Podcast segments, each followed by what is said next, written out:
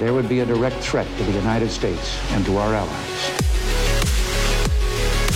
Requiring a full retaliatory response, we must stop the terror. Senseless act of violence. Safeguard the lives of American citizens. The United States should take military action. Help plan coup d'etat, not here, but, you know, other places. Bienvenidos a este capítulo bonus de Intervenciones Gringas. Es un podcast y tiene slides. Aquí exploramos todas las invasiones, bombardeos y golpes de Estado que hizo Estados Unidos para construir su imperio. Yo soy Jeremy, mis pronombres son AA o they, them, y tengo hoy un invitado especial, M. Flores de Fresa Patistas con Crema. M, ¿cómo estás? Hola, muy bien, bien. Yo también eh, comparto mismos pronombres. Este, es chido ver como podcast de izquierda con, ya sabes, no, no es por estar diciendo la diversidad y todas esas cosas este, así, así sencillamente, pero sí se siente bonito ver que eh, no nada más hay podcasts de, It Gets Better, de este tipo de cosas, de este tipo de gente, y ver más podcasts de izquierda en español siempre me hace feliz. Entonces, en cuanto vi esto, dije, tengo que estar ahí. Entonces, ¿cuáles son tus pronombres? Mis, mis pronombres, este, Ah. ella eh, y they, them en inglés. Entonces, por los que se quejaron de que soy queer y me quieren decir hombre en los comentarios, esta vez el podcast es 100% queer y aquí andamos. Pero antes de empezar, tengo que recordar a todos que este es un capítulo bonus. Entonces, si estás escuchando en Patreon, chido, vas a escuchar todo el capítulo y gracias por apoyar. Y si no, estás escuchando en el free feed, tienes 10 minutos gratis y el resto estará patreon.com Intervenciones Gringas Podcast. Siempre tengo que decir eso porque hay gente que dice, ¿por, por qué se cortó? ¿Qué pasó? Bueno, Hablando de Patreon, este tema que vamos a hablar hoy de Los Ángeles en 92 y los motines, este tema fue elegido por los suscriptores, los que están en el mayor nivel, pero ah, puse un poquito el pulgar en la balanza porque les pregunté, siempre les doy tres opciones. Y les pregunté si querían motines raciales de San Francisco, 1877, motines raciales de Detroit, 1967, o motines raciales de Los Ángeles, 1992. Viste el tema, ¿no? O sea. Sí, este, eh, si- siento que vas a algún lado aquí. Ajá, sí. Entonces solo tenían la opción de motines raciales en Estados Unidos. Y muchas opciones de qué eh, escoger. Pero ah, la verdad, estoy feliz que escogieron esto. ah, porque en 1992 tenemos muchas más imágenes y audio que los de los anteriores, ¿no? Y de hecho, imágenes y audio es lo que empezó todo eso. Ah, pero esto fue durante mi vida, aunque eh, como los primeros años, entonces no recuerdo ver la cinta de Rodney King, no recuerdo el juicio, nada de eso. Lo que me acuerdo de eso es que los motines entraron en el subconsciente colectivo.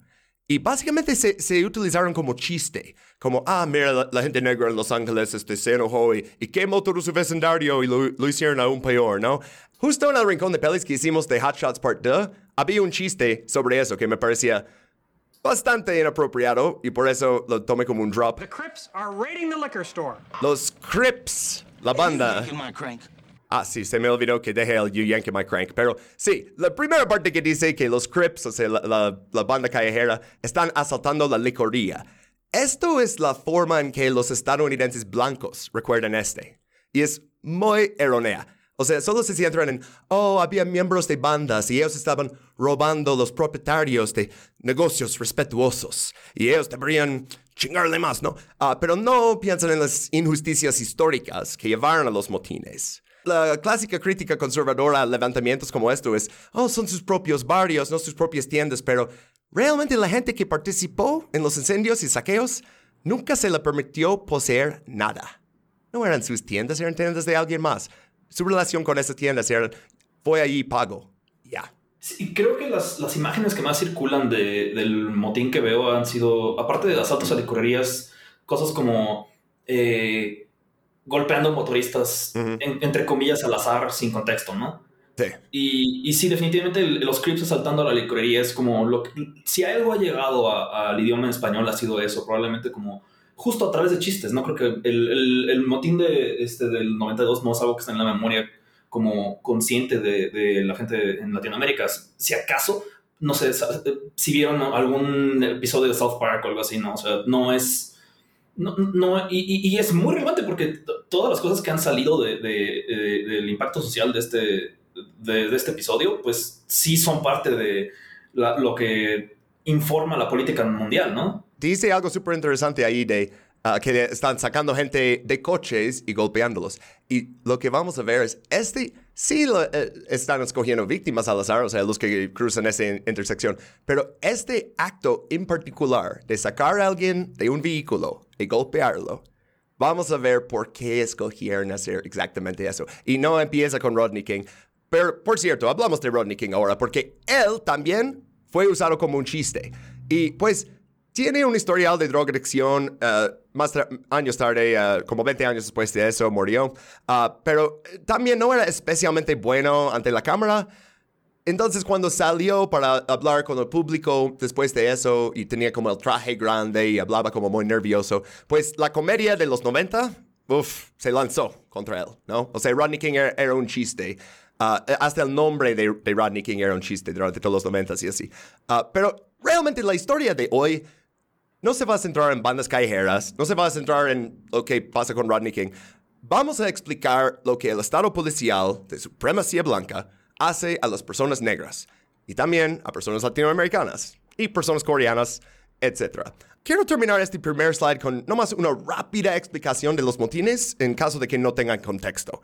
Entonces vamos a leer una cita de Negligencia Oficial, cómo Rodney King y los motines cambiaron Los Ángeles y el LAPD por Lou Cannon. Y esto, por cierto, es como el libro definitivo para ah, entender los sucesos de eso. En abril de 1992, en los suburbios de Simi Valley, un jurado sin miembros negros exoneró a tres de los oficiales de policía de usar fuerza excesiva contra Rodney King y absolvió a otro oficial de todos los cargos menos uno. Los veredictos de Simi Valley desencadenaron los motines, en los que murieron 54 personas, más de 2.000 resultaron heridas y más de 800 edificios ardieron. Y esta cifra, de hecho, se amplió posteriormente. Ese libro se escribió en 1998 y han hecho más investigación después y descubrieron que otros también fueron víctimas. ah, y como veremos al final, final, final de este capítulo, muchos de esos asesinatos siguen sin resolverse.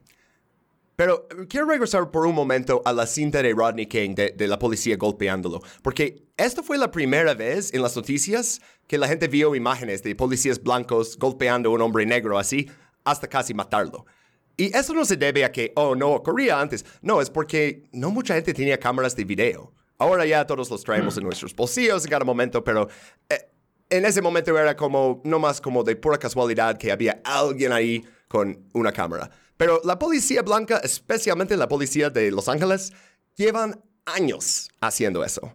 Entonces, avanzamos ahora al siguiente slide y vamos a dar un poquito de contexto sobre Los Ángeles, motines y policía, ¿no? Ah, también puse aquí, en este no voy a poner otros mapas, entonces aquí estudia bien la mapa de Los Ángeles para entender de dónde estamos hablando, por los que no estén familiarizados. Ah, el primer lugar que vamos a hablar es Watts, y este es un vecindario en el sur de Los Ángeles, y en 1965, un vecindario mayormente negro y de clase obrera. Hoy en día, de hecho, es más latino, pero en ese entonces era donde vivían obreros negros, ¿no? Y pues, ¿qué pasó? Ah, tenemos aquí una cita de Los Angeles Times. El 11 de agosto de 1965, el agente Lee Minicus de la Patrulla de Carreteras de California respondió a una denuncia de un conductor descontrolado en la sección de Watts de Los Ángeles. Poco después de las 7 de la tarde, detuvo a Market Fry, de 21 años, cerca de la ca- calle 116 y el Boulevard Avalon. Fry no superó las pruebas de alcoholemia, mientras una multitud de unas 50 personas empezaban a reunirse en los alrededores. Hola, soy yo, Jeremy, interrumpiendo para decirles que ya llegamos al final de la vista previa gratuita. Emma y yo hablamos durante más de dos horas sobre esto, y la verdad estoy bastante satisfecho con cómo quedó. Pero ¿sabes lo que más odio de estar obligado a vivir bajo el capitalismo? Que solo puedo dedicar mi tiempo y esfuerzo a las cosas que me pagan. Me encantaría publicar todos los capítulos bonus gratis, pero tengo tres hijos y muchas facturas. Pero sé que son tiempos difíciles. Por eso, estos capítulos bonus sobre historia están disponibles por solo un dólar y 50 centavos. Esa donación te dará acceso a todos los demás capítulos bonus del nivel, así como acceso a nuestro servidor de Discord. Si nos aportas un poco más, También obtendrás Rincón de Pelis, Ringología, acceso a la sesión de preguntas y respuestas y mi amor eterno. Patreon.com, Intervenciones Gringas Podcast. Bye.